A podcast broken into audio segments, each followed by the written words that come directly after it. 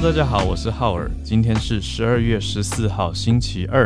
您现在收听的是全球串联早安新闻 Podcast 版本。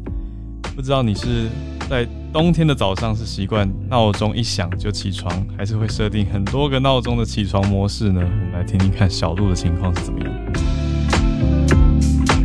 我跟你说，今天早上超好笑的，就是我我下午有一个简报嘛，然后就是要去呃嘉义跟大家一起分享这样子，我很期待去嘉义。嗯，但是呢，我简报一直有最后一些，你知道就是。大纲已经写好了，但是有一些美化总是可以做得更好。嗯，那所以我今天早上就发起雄心壮志，我就想说，好，我六点就要起床。嗯，因为在我们主持之后，我就没有什么时间，我就要赶快出门。我就说，好，我六点就要起床，我要先把美化，最后你知道我处女座，最后都要就是是弄好那个蓝色，我要调到对的蓝色，然后我就雄心壮志按六点的闹钟。嗯，结果我也是睡到就是平常的时间啦，就是一直把闹钟。按掉，按掉，按掉，这样子，我就想说，好吧，待会在高铁上面再来赶好了。就是那个 最后的一些，你知道，美化所有的事情都已经这么大了，还是拖到最后一秒，到底怎么回事啊？我 可能是因为变成上升星座了，哎，不是，哎呀，我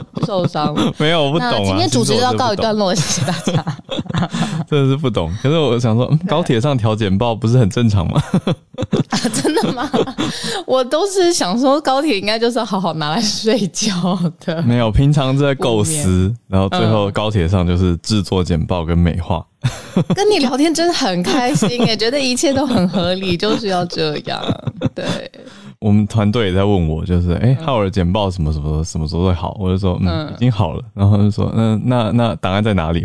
在我脑海里。在我脑袋。团队就点点点。什么药啊？要看什么科？真的是我很好。我记得我大学的时候，我就会这样子拖延简报。没有，我问你，我问你，如果两两个选项。终极二选一，第一个就是，第一个就是平常一直想想很久，然后最后终于把它做出来，最后花花很短很短的时间把它做出来，嗯，跟平常花很长的时间做，可是不上心，但是看似花了很多时间制作，然后很早就做出来，然后内容不差，内容普普，跟花了很多心思，然后最后很集中的时间。爆冲生产力做出来，你觉得哪一个比较好？我的人生，整个人生都是前者，是吗？没有，我觉得你应该比我好了。哦天哪，我这我今天早上起来笑死，就想说怎么人生这样？那个动画很厉害啊，跑得很酷炫啊，然后但是内容普普的这个简报，就是我觉得我们我们两个都看了很多了。对啊，那我问你哦，终极二选一，他这样子有赢过内容扎实，但是只有黑白两个字顶呃两个颜色，然后但顶多只有红色哦，这很难。然后还是什么那种什么叫罗马体，是不是最简单的字体？你觉得有赢过？就是排版极丑，内容极佳。排版极丑，丑到一个就是就是我觉得要回去上美术课小学的，但是内容超棒。我觉得大家可能会觉得，为什么一定要这么？这么极端，难道不能请人帮忙设计一个美化？哎呀，我人生都安排这么妥当，我现在是在白宫当新闻外交官 哦，没有啦，开个玩笑，人生就安排不妥当，想的那个好点子从来没有实现过，像今天早上六点，不会啦，我看过你的简报，你演讲简报明明就做比我漂亮，哎呦，没问题的。那我们现在呢，就要准备来开始的。就直接上场的重点新闻节目了，没错，没错，没错。对，今天几则呢？国际上的重大消息，就来跟大家先整理一下。好，那我们先看到今天会讲到美国的，讲到俄国，还有澳洲跟南韩所签订的协议，在最后来到了欧洲的法国，呃，蛮丰富，蛮蛮多样的。第一则则是跟昨天嗯大家的串联有所关联哦。那我们再多多整理一下。呃，新闻标题下了一个比较重的，叫做“美国联邦级的致命龙卷风”。昨天讲到说，影响了五个州的这么大州这么大的级别，那我们可以说是算联邦级的龙卷风吧。那它的前因后果还有后续的情况到底如何？我们等一下来整理一下，是在美国非常重大的消息。那第二则则是俄国来否决了气候安全的决议。这个标题看下去就觉得，嗯，怎么这么派？好，等一下来了解一下。第三则呢，则是澳洲跟南韩签订了一个国防协议，非常非常高的金额的国防协议。我想这个在地缘政治上非常有看头。我们来了解一下。最后则是法国跟防疫出现了相关的消息，是有很多很多的伪造 QR code 这个健康码类似这样子的设置呢出现了，那也启动了数百数百则案件的调查。所以是大规模的调查。那健康码呢？有上千个哦，不止上千，几千个是假的 QR 健康 QR code。那到底发生什么事情？我们也来了解一下防疫相关的、跟科技相关的事情。就先从龙卷风开始讲起。那昨天也谢谢我们的朋友有上来，让我们知道，其实美国现在最大的天灾吧，就是现在。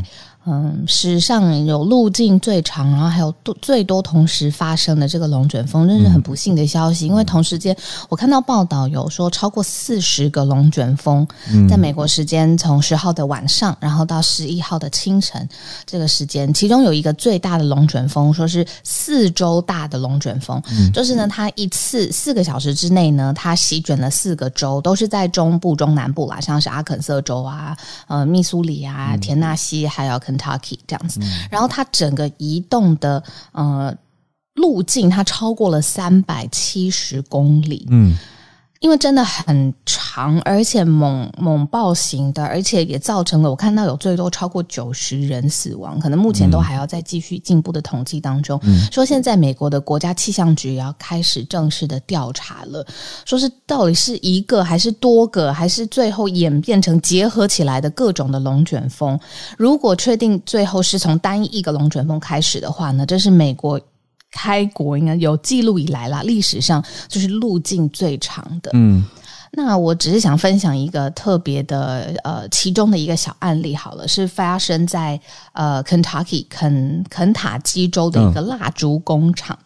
他们为了因为现在是呃圣诞节或者是 Holiday Season，对，很多人都会在这个时候去买。像蜡烛一样的，嗯，礼品或者是礼物要送给或者要布置等等的，嗯，所以呢，他们这个工厂呢是特地请员工回来，就是加班，然后结果因为这个呃决定，因为他没有料到真的会有龙卷风席卷嘛，然后反而是这个工厂呢灯火通明的让所有的员工回来，反而呢就是造成了一个。嗯，媒体是下的标题，就是说一个死亡陷阱这样子，这个工厂伤亡就蛮严重的。嗯，那就是后来大家就是想说，呃，其实这一次的龙卷风，它的这个为什么说惨难致命型的龙卷风灾难？意思就是说，只要它席卷过的地方，嗯，你不要说是人好了，包括地表上面的建筑物，全部都会直接被掀起来的那种。所以不论是就是呃，好像昨天是不是有说就是。躲在一个地方，对地下室，对对对，地下室。但是以比如说最严重的区域，比如说 Kentucky 好了，这栋工厂是整个都被就是掀起来，然后被移到地下其他地方。嗯，真的是我我自己啦，刚好跟昨天月光河提到的一样，就是对于龙卷风最早的概念，嗯，因为台湾相对少，所以你不是反而不是上学以后在课本里面地理课学的。或是任何气象情况的，而是更小的时候看《绿野仙踪》这类的故事，那当时就觉得，是原来世界上有这样的事情，好可怕。对，那这就是会把人啊，会把会把牛，甚至就是任何的在地面上的物件，全部都卷起来。那有可能有这样的情形。那这一次的影响了不止五个州哦，这边消息是六个州都受到了影响。那受到很大冲击的是物流业。嗯，这次新闻报道特别点出来的也是，包括了美国电商巨头亚马逊，还有联邦快递这些设施，其实也都受到了影响。那现在正是 Christmas season，那当然，嗯，圣诞节前一周，其实很多人已经开始休假了，可是也开始这个圣诞大采购，或者是买购买，不管是买生活用品或者是礼物的这些购物，都算是很密集的一个时节。那现在的物流业反而会更加的吃紧了，所以影响非常的大。那还有伊利诺州其实也受到了影响，所以除了刚刚我们讲到的这五个州，还有伊利诺。伊利诺州有名的城市就是芝加哥，但是它所席卷的没有，当然没有到市区啦，就是在比较空旷的地方，但是还是有所影响。所以很多地方，包括了亚马逊，它在伊利诺州就有一个在爱德华维兹这个比较小这个这个城市这个小镇的仓储受到龙卷风的肆虐，那是有多位员工丧生的。那另外也有媒体报道说，龙卷风吹垮了一面长度跟做美式足球场差不多的墙。那大家就可以想象跟理解这个规模到底有多大。那它是一个物流中心，这物流中心是亚马逊的。那亚马逊的资料显示，这个物流中心里面员工是有一千名，但是因为圣诞节的旺季，所以员工数又大幅的增加。那现在还不清楚当时建筑倒塌的时候有多少员工在里面。那另外，联邦快递在田纳西州的物流中心也是被龙卷风袭击，所以这些影响都会影响到包裹啊、物流运输等等等。那相对不幸中的大幸是，汽车业是美国很大的产业嘛，那受到的影响比较小一点，因为这些被席卷的州其实也是美国的汽车零件跟组装的大本营。可是还好，这次汽车业受到的影响相对没有这么大。那龙卷风刚好。碰到的是物流跟快递等等的，所以物流产业受到的影响比较大一些。嗯。啊，这就是我们在总结，因为这不是最新最新的消息，可是持续都凸显了很多，就是因为其实美国的龙卷风也不是呃一件新的事情，但是还是有发现，比如说地表上面的建筑物，或是像呃安养中心，对不对？里面是行动上，它真的没有办法行动那么敏捷的到，比如说地下室或避难的地方，那好像应变上面现在也继续在凸显跟检讨当中，有没有更好的地方？这样，嗯，那我们就。延伸这个话题来聊到，就是说，好，这么算是呃特殊，或者是不不论是这一次的美国，或者是我们看到世界各地有的时候也会有比较极端的，比如说暴雨啊，或者是气候变迁上面，嗯。的这个问题，其实现在国际社会上面算越来越重视了嘛。那所以联合国呢就有一个有关于气候变迁还有全球安全的决议，那它在草案的阶段呢就已经先呃提出来了，嗯，结果呢没想到俄国他就是带头羊，他使用了他有的否决权，否决了这一项全球安全性跟气候决议相关的决议，而且还得到其他的成员国的支持。这边小小的科普一下，呃，就是补充知识，就是联合国有一个呃否决权，它是里面的安全理事会有五个常任理事国，嗯，分别是美国、英国、法国。俄国跟中国，他们是有最最终的这个否决权的。这个反正就是制度上面这个设计。嗯，那针对这一次的这个呃气候变迁跟全球安全决议，俄国就是说他要动用他的否决权，他不要这个草案通过。嗯，那结果有其他的成员国来支持他。这个草案除了刚刚讲到这几个安理会上面正式的有否决权的成员国以外呢，整体情况是这一次的草案哦是由。尼日跟爱尔兰提出来的决议草案，那是要要求联合国的秘书长呃 Guterres，他要把气候安全风险要并入到全面性的预防冲突策略来作为其中的核心部分。好，这个草案完整的目标是这么长的一个标题，讲到的是要把这个气候安全的风险也一起加入到全面性预防。那这个草案有得到联合国安理会十五个成员国里面的十二国支持。那讲到刚刚几个投票国家里面呢，嗯，中国是弃权的，但印度是投票说他反对。印度的说法是说，全球暖化是相关经济发展的议题，而不是放到国际安全的议题来讨论。因为这个要并入的，既然是在安全理事会嘛。所以大家也可以想想看，说，哎，把气候安全放到安全理事会，还是其他相关的议题，到底应该分到哪一个理事会去讨论？哦，这这个等于是印度提出的诉求，他认为是说，嗯，global warming 应该算经济，不是国际安全。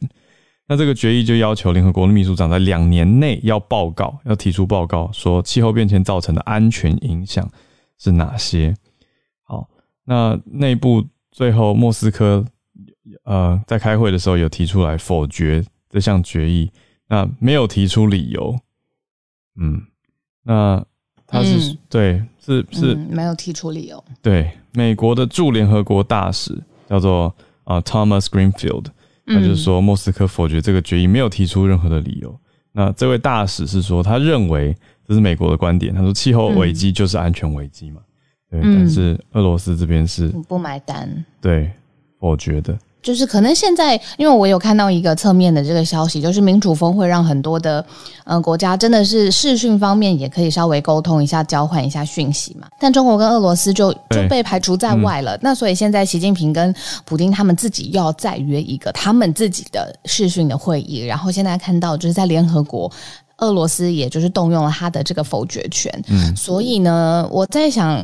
嗯，可能也多多少少有一种向全世界要展现他的嗯硬底子，然后也不想要就是被忽略或是被略过，哦，都可能有这样子的气氛在里头。嗯，这个其实也算是在安全安安理事会安全理事会安理会上面蛮少见的。那我现在在看后续的整理跟报道，这个在安理会上算是第一次。有提出这样子跟 climate change 就在安理会提气候变迁的这种提案，但俄国是很明白的就否决掉了嘛？对，那他是认为说这不应该加入到国际和平跟安全。对，那这个其实就算是否决掉了很蛮多国家在做气候变迁跟全球暖化相关的提案。那本来是想要把它带到安理会上面来做一个。更有效的提倡，可是因为俄国这样子的做法就阻挡掉了。那延续的可以看的是，我们昨天有提到的七大工业国集团 G7 的外长会议里面呢，也有跟俄国有有所关联的，是英国直接提出警告俄国，说英国正在考虑制裁的选项。那这个外长的会议是连续两天举办嘛？从前几天。二月十一号连续举办，那很多国家都在讨论针对俄国的是乌克兰危机，那另外还有一个在中东的是伊朗的核问题，也是 G7 的一个大焦点。那英国的外相就是外交外交部长，他是警告说，如果俄罗斯入侵乌克兰的话，会付上沉重的代价。那人家记者就追问嘛，说那会采取什么样的经济制裁手段呢？嗯，外长是说考虑所有的选项，这个讲的也是比较重一些的。嗯，国际上面真的发生很多。嗯，单看这件事情，你会觉得哦，就是一次单一的事件。可是你如果把整个时间轴串在一起，嗯，就会知道其实前前后后这个国家跟其他国家的各种攻防连在一起看的话，那其实就会觉得其实也没有一个外交事件是单一的，都是一个长期时间轴，呃，互相影响的结果。嗯，所以我们继续来推动慢新闻的这个运动。嗯嗯。对啊，像你刚刚讲到这个，我觉得以伊朗的核协议问题，其实就是一个很好的例子。就过去大家想说，哎，好像跟伊朗谈成了一个核协议，相对伊朗就没有那么积极的发展核能了。可是川普就是美国前总统，之前单方面的停止了他毁坏掉核协议嘛，那他又自己美国对伊朗制裁，结果伊朗就决定要重新提炼浓缩铀来做一个回应，所以反而是加速了伊朗这边的。核能发展，那现在拜登上台以后，美国也决定要重新回到核协议去跟伊朗谈，所以多方就重新开始去谈判。那但是伊朗还是不满美国，不愿意放弃制裁，因为制裁现在还是在继续，只是正在谈协议，所以谈判到现在也没有什么重大的突破跟结果。所以这也是一个大家国际上哦看到慢新闻才会追踪到的一个情况。对啊，前后互相影响。好，那我们再来让大家活络一下脑筋哦。我们来想象一下这两个国家的呃地理位置，想象澳洲跟南韩。好，我会想到什么呢？早安新闻常常跟大家讲的就是在这个印太区域，哦，是不是要发生什么样的一个联盟呢？那我们今天特别来看澳洲跟南韩签署了呃大约是七亿一千万美元的国防采购协议。嗯。那要推升南韩的军事出口，好，这间呢是呃南韩的国防公司，就是它的国防相关成立了一间公司，叫做韩华。嗯，那它接下来呢要帮澳洲来打造有三十门的自走榴弹炮，还有十五辆的装甲弹药补给，就是从南韩会从这边出口给到澳洲。嗯，那那金额很大嘛，七亿一千万美元。那这个消息宣布之后呢，这个韩华因为它是一个上市的公开的公司，所以它的股价也上扬了。嗯，那这个就是呃，现在南韩的总统文在寅他在澳洲进行访问的四天的期间发生的，那也成了一个头条的消息，就是在南韩跟澳洲之间的军事协议上面，呃，金额也出现了，内容也出现了，那大家都在讨论。对啊，这是韩国卖给澳洲的意思，所以韩华这家公司的股价当然就是跟着水涨船高，马上上升了百分之三的股价。那以澳洲来看，跟韩国之间的关系，他们两边也领袖都同意说会密切的合作，来确保澳洲的关键矿物出口可以供应南韩的科技业，所以有点像是两边讲好，那澳洲跟韩国买军购，那也说好说，那我们也会出口矿物重要的矿物给你们，这样南韩的科技业，我想很大一部分当然是讲到半导体啊。还有许多重要的电子零件需要的这些金属或者是矿产的物质。那换过来，另外一个在地缘政治的看点，就是对于中国，对中国来说，这个关键的这些矿产，其实中国是蛮担心的。那这几个月来，西方的很多国家也采取行动，减少对中国供应的依赖。就是大家想说，哎，是不是不要用太多，一定都只能靠中国来进口的这些矿产？那是不是也可以从澳洲，像是韩国这次针对澳洲谈好的这样的协议，就是比较呃比较稳固的感觉，这就是一个例子哦。那南韩需要关键的矿产供应嘛？所以南韩也讲到说，在二零三零年之前要成为全球电池的制造强国。所以除了刚刚讲我推测的半导体以外，电池也是这当中很重要的一块。那也是当然，电池能源储存，这就连到了另外一个题目，就是绿能，还有二零五零年可不可以达到碳中和的目标，这是很多国家共同的目标。所以这些都是像小鹿刚刚讲的有相关联的题目。那澳洲供应南韩多少的关键矿物呢？将近四成，非常高的比例。哦，所以南韩将近四成的关键矿物都是从澳洲进来的，所以这对南韩要达成二零五零零碳排的目标，当然是非常重要的一个消息。所以后续我们就再看，对啊，所以这讲下来是韩华这个公司很明白的要帮澳洲打造这么多的三十门的自走榴弹炮跟十五辆的装甲弹药补给车。啊，所以加起来这么高的金额，合计是七亿一千六百五十万美元的国防采购案。好，我们就再看看这个跟我们很近的两个国家之间后续的情况是如何。好，那我们第四则来到了欧洲的法国，我很好奇这一则，嗯，对啊，几千个假的新冠健康通行证，对，哦，是通行证。就就是带在身上，要去证明说自己已经打完疫苗的这种通行证。而且重点就是呢，嗯，这个你要通行的话呢，就是你可能当当。当下你可以，比如说，你就开心嘛，可以进到这个你想去的餐厅啊，或 bar 或什么的。但这则新闻会爆出来，是因为有一名女性她已经感染了病毒，但是她身上她带的那个通行证是假的。也就是说呢，她被送进去要被救治的时候呢，后来才被发现她根本就是没有打过疫苗，所以当时医院也没有给她相对应的抗体的治疗。嗯，对，也就是说，她这个。就是 backfire，就是也没有办法协助这个医疗人员给他好的照护，这样子，这很可怕。那说现对是一个锁链效应，因为这一名案例他最后还在巴黎的医院死掉了，所以大家就会更更觉得哇，那他这样有连锁效应啊，等于前面他去过的所有场馆，是不是都都全部应该框列，而且赶快调查清楚？对，那有调查出来是因为有人在兜售假的通行证。嗯嗯，那法国政府现在已经展开四百项的调查。我从这则新闻推敲出来，待会也欢迎在欧洲的朋友跟我们讲。我推敲出来，现在人的身上是有一个健康 QR code 的，那等于是有一点像是他，我如果要进去一根餐厅，或者是我要进去一个 bar 好了，我是场馆什么的，我就出示这个我的 QR code，然后让院方来扫我，就是这个场馆方来扫扫这个 QR code，确认我可以进去这样子。但结果现在发现这个。Q R code 就是出示我健康的 Q R code，呃，几千个都是假的。所以我看到，对，的确是像你讲的一样，这个是这个这个类似健康护照的情况了。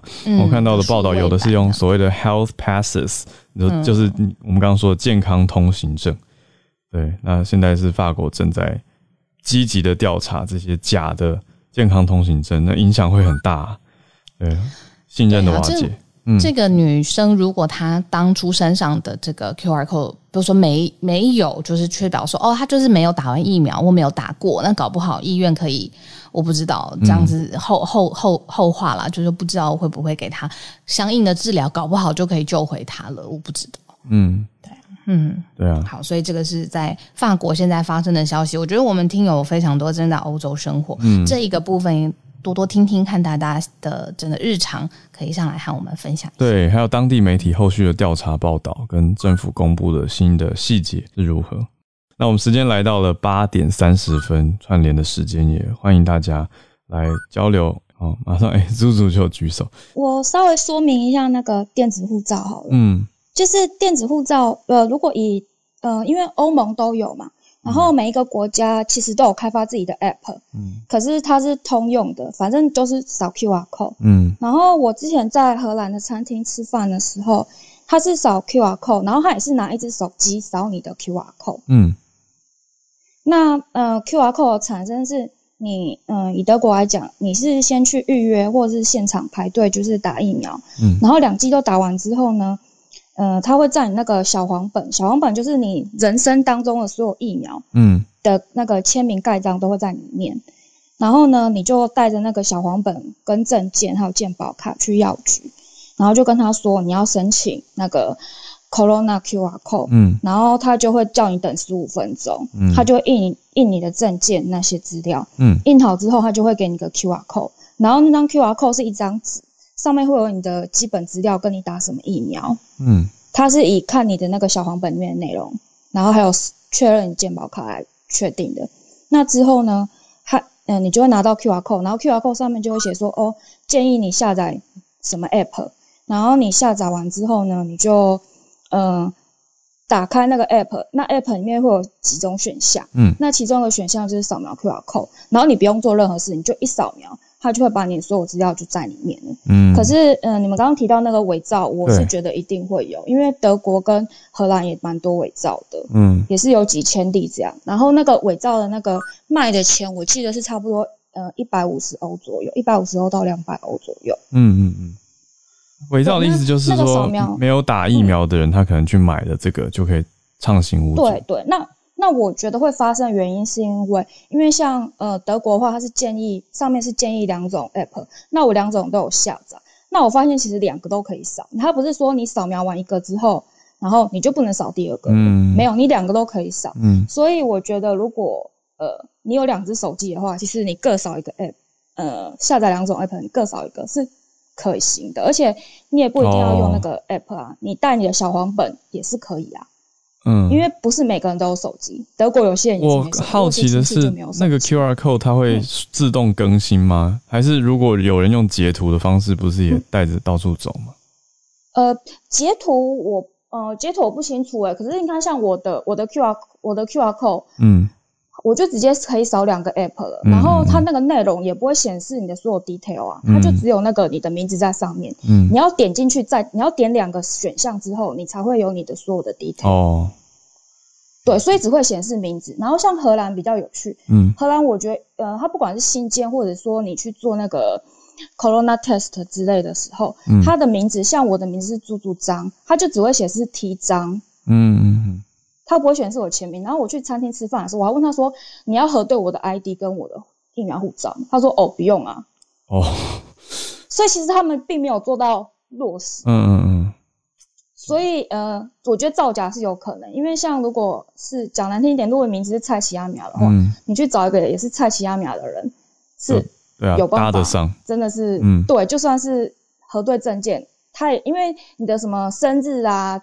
那些比较小的细节，其实，在点两个选项之后，你在餐厅外面排队，或者是百货公司排队，他真的不可能会去确认你的所有的细节才放你进去，他真的是扫描就进去了。嗯，哇，我觉得这个蛮对。然后你也可以，蛮困难，你也不一定要只下载德国，像我也可以下载荷兰的 app 来用。嗯嗯嗯，对，嗯，所以会有这种问题。嗯。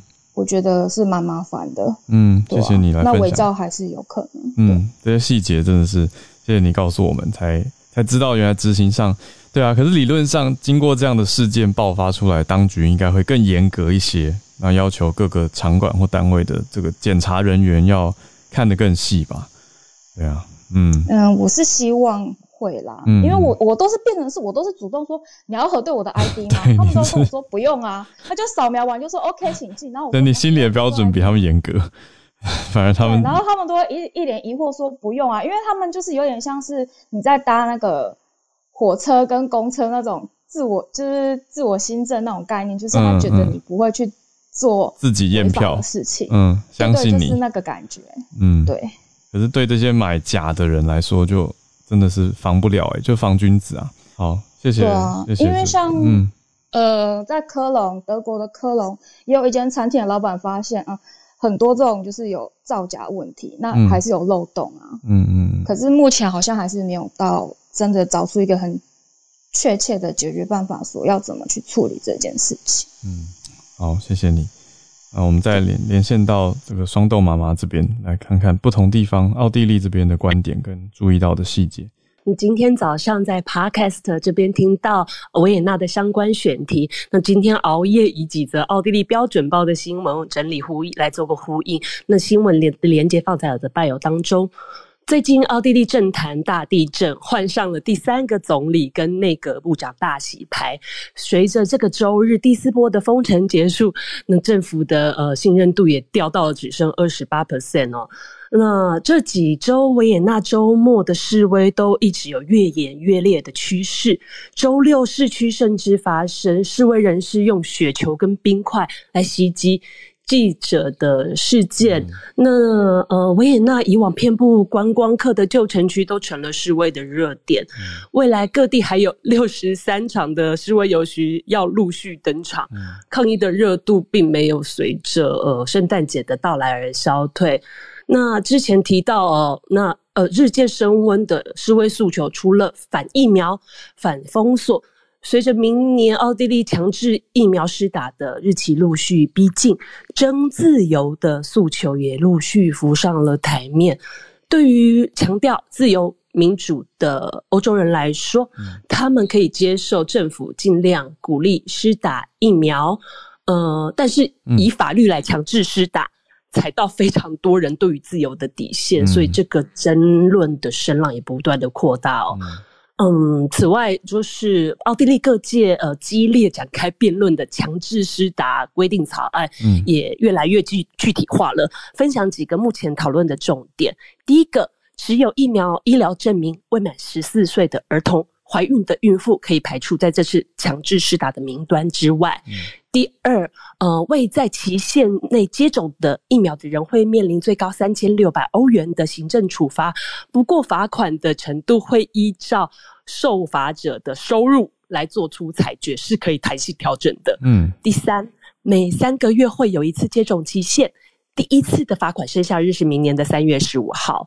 那最后呢，这条法律会排除监禁拘留，只会施行罚款，只要你打了疫苗，罚款就会。自动解除，不用缴交。嗯，比较特殊的是，有别于美国，好像会将嗯工作权跟疫苗绑定。奥地利这次没有呃规定，没打疫苗的人就不能上班。不过日后雇主可能会规定员工要强制施打，那这个部分的争议会是日后奥地利劳资纠纷的隐忧。嗯嗯，我想分享，其实上个月月底四万人呢上街游行的时候，其实那天游行当天也有奥地利有八万六千人其实施打了疫苗，激进的反对派跟沉默大多数的赞成派，目前强制的。呃，接种的法律让奥地利社会对打跟不打疫苗两个族群的冲突有越来越激化的趋势。那我想，如果台湾日后开放跟病毒共存的时候，这样的争议可能也会浮上台面。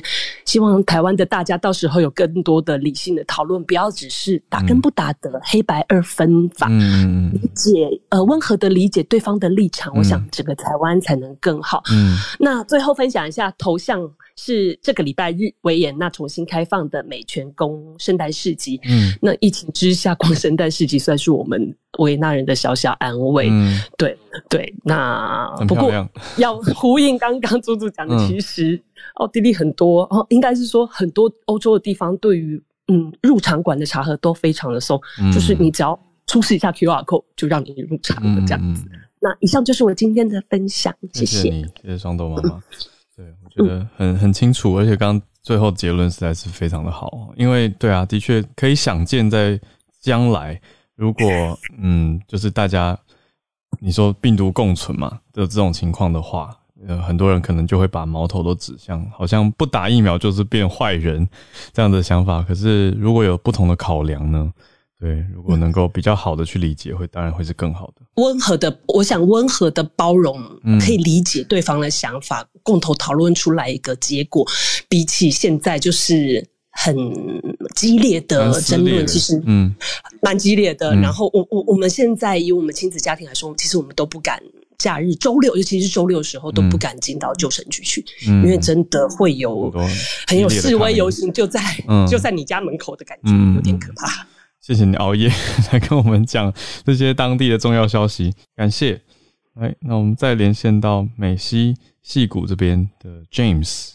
今天想给大家带来一个新闻，呃，是关于治安的啊，就是呃上礼拜四左右吧，啊，有一些治安专家发现一个很有名、也很常用的一个 Java 一个呃像是 coding 的一个语言，然后呢，它有一个软体叫做 Log4j，它是一个呃，logging 就是就我们常常说，在伺服器端可能常常会印出一些讯息给呃软体工程师来 debug 的的的一些呃工具，嗯，啊，这工具呢有一个非常非常严重的一个 bug 啊，他们发现的就是说它可以让呃攻击者执行任何一段呃一些呃恶意的程式，然后就此呢可以就是呃来 install 一些不好的东西，像是呃不论是什么呃加密货币的 miner 啊，或是说偷取资料或是怎么样之类的一些呃工具的软体，所以这都可以做得到。然后目前来说呢，这是一个非常严重的呃一个 bug。然后在美国呃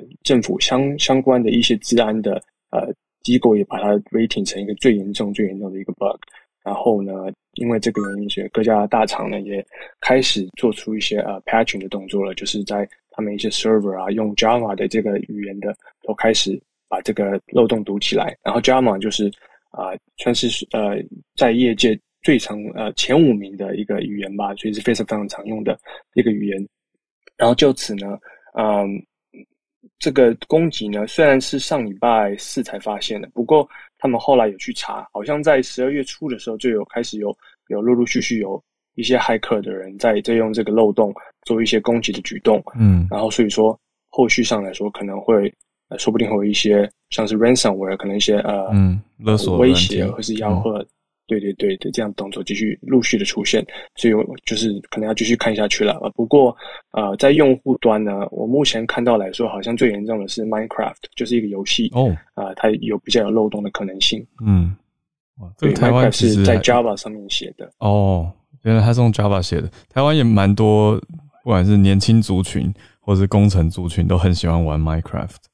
对它，它比较严重的呃的原因，是因为说在那个呃它的聊天的那个呃功能里面，如果你打入一些特定的呃代码的话，那就可以直接在你的电脑上面直接下载，还有安装一些不好的软体。嗯，所以不不论是伺服器，甚至是你的电脑，都可能会受到攻击。这样子。嗯然后当 Microsoft 就是 Minecraft 的 owner 也也放出了一些补丁，所以就呼吁大家赶快啊安装，嗯，来保护自己的电脑。对，嗯，谢谢 James。对啊，我们在早安新闻有讲过了，我想起来了，之前有跟大家说 Minecraft 的口语昵称，大家讲麦块嘛，那它的全名正式中文名称是当个创世神，创世神。对，所以就是这个消息，原来他是 Java 写的。那这个治安方面重大的消息，所以大家多多注意。对，一般大众其实用不太到这个 lockdown，可是对于工程师在 debug 在抓虫来说，其实常常会需要用到，所以这应该是非常常见的一个工具，大家多多小心。谢谢 James，我们再连线到。月光河，这是来自元宇宙的月光河的报道。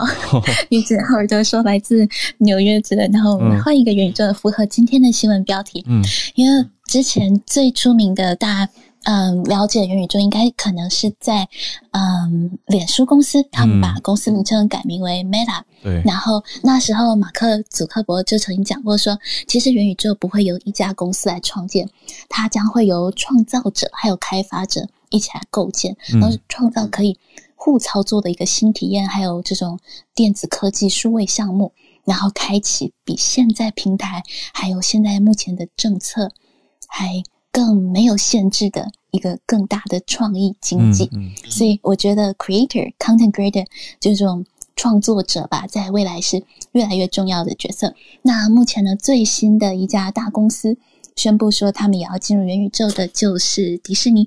所以我的今天的标题翻译的是“迪士尼在逃公主，还有米老鼠一起奔向了元宇宙 ”，A whole new world。嗯，因为他们就宣布说，呃，元宇宙将是迪士尼公司的未来。那他们也已经在十一月的时候，把一个主题公园跟呃星际大战有关的，叫《银河边缘》的这个主题公园，也制作成了虚拟实境的 VR 游戏。然后他们也是一直在。进行这一方面的开发，可能未来会有一个元宇宙主题公园。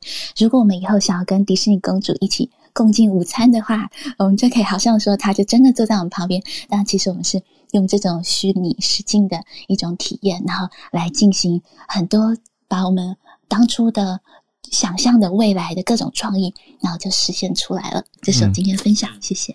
哇，迪士尼也进军元宇宙，听到这感觉不？就不意外，可是哦，终于宣布了，谢谢月光河带来这个消息。那你跟迪士尼，嗯，对，会会想到的相关的是，因为呃，Marvel 现在也在就是迪士尼的旗下嘛。那明天台湾时间明天会上映，美国应该也是同步这个时间吧？就是蜘蛛人的电影要上映了，对，新电影。那在应该说蜘蛛人粉丝圈是 非常热的。题目还有漫威粉丝圈是非常热的题目，那可以想象这个除了这些公主以外，之后蜘蛛人飞来飞去，或者蝙蝠侠，哎，不对，蝙蝠侠是 DC，好 讲错。总之，漫威的这些角色可能也在超级英雄也在你旁边，对，共进午餐会不会把桌子轰掉？这都可能是元宇宙里面的场景。所以谢谢月光河。好，Charlotte 来连线。刚好呼应那个刚刚奥地利的强制疫苗啊，今天呃 Monday 现在是美国星期一，嗯呃最高法院呃其实有一个很新的判决，我觉得这个对美国这边呃是不是用疫苗控制疫情，究竟会不会强制打疫苗，我觉得还蛮关键，也有很很重要的影响。嗯，今天呢这个呃最高法院呢。呃，正式驳回了一个，就是一个一群这个原告，这个原告，sorry，我是因为一边翻译，所以讲话可能那个中文会有点 awkward 这样，嗯呀，因为我没有 Howard 口译的功力呀，就是他其实拒绝了一个呃原告的主张，是一群十七个啊，就是医务人员里面包含。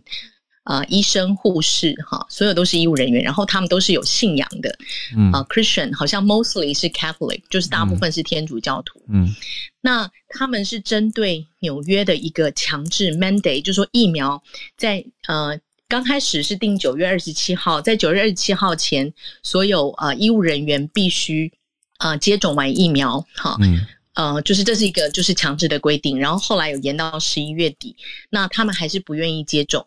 啊，十七个人里面只有一个人后来去接种，那另外十六个都被 fire 了。嗯，所以他们失去了他们的工作，因为他们坚持不要接种疫苗。这样，那他们呃被 fire 之后，他们当然就是提起了诉讼，那觉得说这个东西也违反他们在宪法上的权利，然后甚至他们有用啊宪法的第一修正案作为 basis 去 challenge。这个州的啊法律是不是能够对他们做 mandate？嗯，那这个东西为什么会有一点争议？就是当然啊，有三位保守大法官，嗯嗯，Clarence Thomas，然后 Alito 跟 Neil Gorsuch，他们三位就是比较保守派，他们有给了不同意见书，他们觉得 这些啊所谓啊 mandate 以前常常会。有一个特别的这个例外规定，就是你如果是宗教人士，你可以得到一个 religious exemption。哦，但是呃，现在州很多州有像纽约在这次可能啊，他们连这个 religious exemption 都没有，那他们甚至失去了自己的工作。嗯，那有少数医院是会把这些医务人员，就是从第一线调到比较不会接触病人，可能 remote work。嗯，可是可以想象，因为医生跟护士，如果你没有适当的职位，可能会影响你的工作。对，那。在这个三个大法官的不同意见书里面，他们就是觉得说，啊，这个其实是对啊宗教人士的一种，算是一种呃歧视，或者是一个就是对他们非常不公平的决定，这样。所以他们觉得，呃，就是等于说现在有两派，但是目前啊最高法院做出的决定，即便说是保守派大法官占多数，但是依然做出了拒绝这个反疫苗接种者。然后啊，挑战州法强制施打疫苗的规定，我不知道这样有没有太拗口，但总之就是说，这个法这个这个决定出来之后，我相信有更多州啊，因为这个有点蓝红，然后也有点共和党跟民主党的这个蓝州红州的那个，一定会有不同的倾向。嗯，更多蓝州应该是会。呃，就是把强制施打疫苗这个 mandate，嗯，就是施就是推行的更更更 aggressive，嗯，那因为其实像纽约现在已经所有的私人的 factor 跟私人公司，它都有强制打疫苗，嗯，那你强制了之后，因为这个就是一直在美国是争议嘛，那也是一直回到美国的疫苗的接种率一直打上不去嘛，嗯，所以如果这个 mandate 过了的话，很多兰州我相信就是会有更。积极的呃一些法令出来，然后也可能会有进一步在其他的红州会有别的诉讼。嗯，那我在这个新闻看到比较特别的一点，也给大家一点那个嗯一点补充，就是嗯呃他们里面呃很大的一个一个 challenge 的这个 argument 哦，跟这个 堕胎权竟然有关。他们觉得呃因为在以前啊这个 for decades 就是这数十年来。很多疫苗的研究是有涉及使用到被 aborted 的 fetus，就是说被剁掉的胎儿，嗯，有涉及这样子的一些人体临床实验，嗯，所以他们觉得这个很不道德，所以啊，这一群所谓的就是就是也算是宗教。我刚刚就在想说，为什么天主教会跟疫苗会变站在反对方？呀，那天主教大家知道说。呃，新教跟天主教，天主教是更反对堕胎的，对。那所以他们觉得这个实验本身都有就是 ethical 跟道德上的问题。嗯。那我在看到这边，就是在路透社最下面的一个，就是一个 note，就是特别说，嗯，目前美国核准的三个啊，这个疫苗，嗯，没有任何一个实验涉及。胎儿，或者是就是被剁掉的胎儿，就是他，因为他还是想劝人家打疫苗，所以他有特别的一个备注，一个这这个 statement 这样。然后另外一个 statement 就是说，在呃所有的这些呃，就是天主教的罗马教廷，其实也都。呃，表达说这个 COVID 的 vaccine 就是这个疫苗是 morally acceptable，嗯呀，那其实他也就是想要鼓励，就是宗教人士还是能够接受这个新冠的疫苗的施打，嗯嗯呀，这是最新的今天才出炉的这个判决，跟大家介绍一下。嗯，等于是最高法院驳回了这个纽约 mandate 的宗教挑战，意思就是还是要打。好，那所以后续会影响应该蛮大的。谢谢 Charlotte 带这个消息。我可以延伸的一个小小题就是类似的话，这种宗教的道德顾虑，在台湾我是听过之前有人在争论说疫苗是不是素的。哦，这个也是有一些人，那我想这孔医师应该有接过这样子的询问或这些的讨论啦，对，类似啦。但是我觉得这个这两个词还蛮值得大家想的，就是 morally acceptable，对，道德上可接受。是不是就可以了呢？但是又想到刚刚双豆妈妈在讲说，嗯，互相理解、互相包容的想法，所以我不想要强制这个意见在任何人身上，只是带出来讨论，让让大家知道，嗯，有这样的观点跟担忧在不同人的观点跟身上。好，那我们再连线到孔医师。那个素食疫苗，我们是不是有一集有讲过？好像讲过，是不是在？好像可是好像是在医师的房间吧？哦，没有在新闻讲过吗？嗯，因为很简单的讲，就是网络上有那种呃，这赖的传说，哎，什么莫德纳是纯素的，然后辉瑞有蛋还是什么的，嗯，这完全是错的，因为疫苗应该是没有荤素之分啦。嗯嗯。除除非你就是刚刚 Charlotte 有说，有些人有传说，是不是在你呃研发疫苗中间会有跟动物跟胎儿有关？可是应该还好了哈。嗯，那病毒的这些颗粒，就病毒到底是动物还是植物？嗯，都不是，它就是病毒啊。对。那就没有荤素之分这样子哦。那这些成分里也都没有氮然后，那大家会觉得疫苗有氮，那是从流感疫苗来的印象。嗯，因为早期的流感疫苗需要从鸡的胚胎蛋里面培养病毒。嗯，现在我们打的比较新一代的流感疫苗也都没有含氮的成分。嗯，对，所以说你哎，你会不会对鸡蛋过敏？然后来决定哦，你是不是打？疫苗会有问题，其实只是想问你有没有过敏的体质而已哦。因为你对食物有过敏体质的话，你当然有可能对药物、对疫苗也比较容易过敏，大概只是这个意思啦。哈。那我今天要讲的是，我们昨天不是讲了英国的重要研究？对。然后也就大概就是昨天差不多的时候，那个英国首相 Boris Johnson 有发表一个演说，那个他就写这个 Omicron。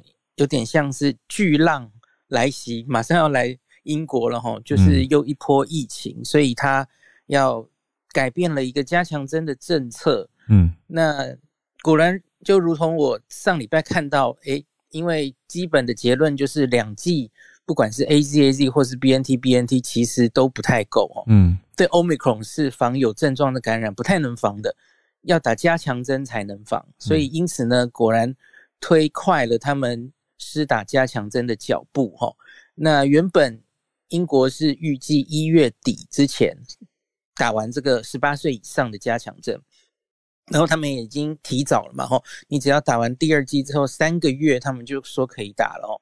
那现在因为这个新的资料，然后而且 Omicron 已经来势汹汹，特别是在伦敦，伦敦当地。昨天有个新闻，在四十八小时内，它应该就可以取代 Delta 变成主流株了哦。嗯，意思就是哇，你新确诊的超过一半都是 Omicron。嗯，在在伦敦目前是正阳哦，以英国来说，嗯，那所以也动作要加快了哦。那所以因此，Boris Johnson 昨天就呃发表演说，然后说这个提早一个月，希望这个十二月底新年之前。十八岁以上，大家都可以打到加强针哦。嗯，那他他讲的几个重点啊，他说，呃，英国的四个首席医疗官，那已经在昨天把新冠警报的级别提高到了次高级别的四，就是第二高了哈。嗯，那因为现在 Omicron 在英国是每两三天确诊数就倍增，那我们从之前几次那个呃疫情中知道哈。这个指数的曲线是如何会往下发展的哦？那没有人应该怀疑这个 Omicron 的浪潮即将来袭英国。好消息是，虽然两剂疫苗不够，可是我们科学家有信心，第三剂加强针可以提高我们的保护力。那我知道有一些人在观望 Omicron 是不是没有之前的变种严重？那我们到底是不是需要打这个加强针呢？嗯，那 Boris Johnson 就直接说。答案是我们需要它。那你不要误以为 Omicron 不会伤害你，不会让你跟你爱的人重病。我们已经看到南非的住院人数在一周内高了一倍。那我们现在英国的医院里也有 Omicron 的患者。那后来昨天台北时间，哎，还是刚刚已经。因那个英国有宣布第一例因为 Omicron 死亡的了哈，那个虽然详情没有讲啦，只是说哎，这是全世界到目前为止，嗯，Omicron 还是会致死的啦，现在有一例了啦哈，嗯，然后他说，所以呢，我们的科学家没有办法在现在就下结论说 Omicron 没有这么严重，嗯，那可是即使之后证明 Omicron 相对之前的变异株，它的确是轻症居多，重症的比例没有那么高。即使之后我们证明了这件事哦，嗯，但我们已经知道它传染力要强得多哦。那它以分母取胜的话，那个他们的 NHS 国民保健署，嗯，将难以因应住院人数大幅增加哦，嗯，那 OK，所以因此大概就是这样子。那我刚刚还找到了一个，呃，南非当地昨天美联社有一篇报道，嗯，南副这个标题叫做哈，南非医生看到 Omicron 比 Delta 更温和的迹象，哎。哎，美美联社现在都有可以直接翻译成繁体中文，好方便哦，嗯，就可以直接翻了。嗯，那这个是从约翰尼斯堡那边出来的啦，哈。嗯，那收集一些南非当地，不管是呃正式机关或是医生的一些发言，哈。那他们目前看到，我我用几个数字跟大家给大家看，哈。嗯，那最近几周，这是南非国家传染病研究所的数字哦。最近几周，因为新冠住院的患者中，大概三成是病情严重的，所以还是有严重的人哦，不要以为没有哦，哈，它只是比例的问题哦。那不到前几波大流行，你只去抓那前几周哈，大概是一半一半以下，所以它的确比例降低了，哦，那可是还是有，嗯，那再来这一次观察新冠平均住院时间，相对之前比较短。那这一次大概只有二点八天，就是住院二点八天，很多人就可以出院哦。嗯，那之前的在 Omicron 之前，他们平均住院需要八天，这个差蛮多了哈。那还有一个死亡的比例，目前观察这一波新冠住院死亡的比例是三 percent。嗯，那之前呢，不管是 Delta 或 Beta，呃，Beta 那个早期疫情中住院。新冠住院死亡的比例可以到两成，二十 percent 跟三 percent 的差别了哈。嗯，那可是，一样啦，又有一句话了，就说目前这个虽然所有一切都指向它好像是一种比较轻的疾病，可是还是为时过早了哦。住院跟死亡通常要发生在更晚的时间，而我们距离这波浪潮急剧的增加病例，其实大概也就是两周。上下的时间，嗯，还要再继续往下观察了哈，嗯，那我我记得还有一个数字才可以跟大家讲，数字是真的蛮吓人的哈，嗯，南非上礼拜四是确认了两万两千四百例，周五是一万九千例，嗯，那也不过在一个月前，他们每天只有大概两三百例哦，对啊，这个突然冲差很多哈，嗯，它真的就是指数型上升，那他们的卫生部长说过去。一个月只刮一个月，新的病例超过九万人，嗯，而这很可能只是冰山的一角。我记得他们的 PCR 还有那个检测的阳性率，应该是已经，我我记得是二三十还是更高，就是比例就是非常，嗯嗯嗯，就看得出 Omicron 的传染力真的很很扩散很快。那可是，在确诊中，然后我们看到住院的人，他重症。的比例的确低，嗯，然后他其实还有很多人根本在社区没有被诊断出来，嗯，因为你看这个 PCR 阳性率就知道，所以他的确好像已经有一定程度的轻症化了，嗯，呃，很小心的讲，大概有这个迹象是没错的哦，嗯，那最后一个数字，它这这一篇里面有蛮多数字，我觉得是可以参考的哈，嗯，那这一波住院的患者，八十六 percent 是没有。接种疫苗的，嗯，然后呢，整个目前医院中这些患者也相对之前的流行趋势比较年轻，大概有三分之二的人是不到四十岁，嗯，不到四十岁没有打疫苗的，嗯，那南非当地当然疫苗打的没有其他国家好了哦，嗯，可是当然他们也有一定程度的人有打了，所以看起来好像还是有一定的保护力了哈。那他最后当然也是跟刚刚 Boris Johnson 讲的有点像哈，早期迹象表明这个好像 Omicron 病例不太严重，可是他用数量取胜嘛吼，他病例数量能仍能够使南非的医院不堪重荷，嗯，那后续导致更多的严重跟死亡病例，我看那个南非的住院数字的确已经也是指数型上升，就两倍两倍的增加这样子哈。嗯，那所以就是到目前为止看到的状况，跟大家报告一下。我这边看到南非的完整接种，就是所谓应该目前的完整是两剂的比例是百分之二十五点八对，所以的确是比较施打比例偏低了。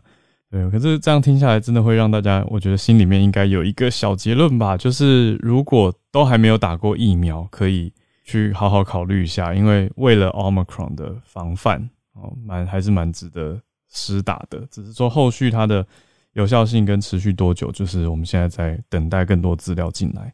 那谢谢医师带来这个消息，也看出它的传染力还蛮广的。呃，至于到底多严重，就是它重症比例跟死。现在英国也传出第一例死亡了嘛？那那后续是如何，我们就要再看看。谢谢医师，还有最一开始帮我们做这个科普，让大家了解到关于疫苗的荤素之争跟讨论，然后还学到了原来以前用的流感疫苗是有用到鸡蛋。好，非常感谢医师，谢谢大家，谢谢你的收听。有任何想要告诉我们的话，都欢迎透过各种管道留言给我们。透过慢新闻的方式，我们希望能够在早安新闻带给大家相互理解世界，能够认识这个宽广的世界的方式。如果你也支持我们的想法，欢迎来订阅我们的节目，五星留言或者分享给你的亲朋好友，推荐他们来收听我们的节目。也欢迎小额赞助我们。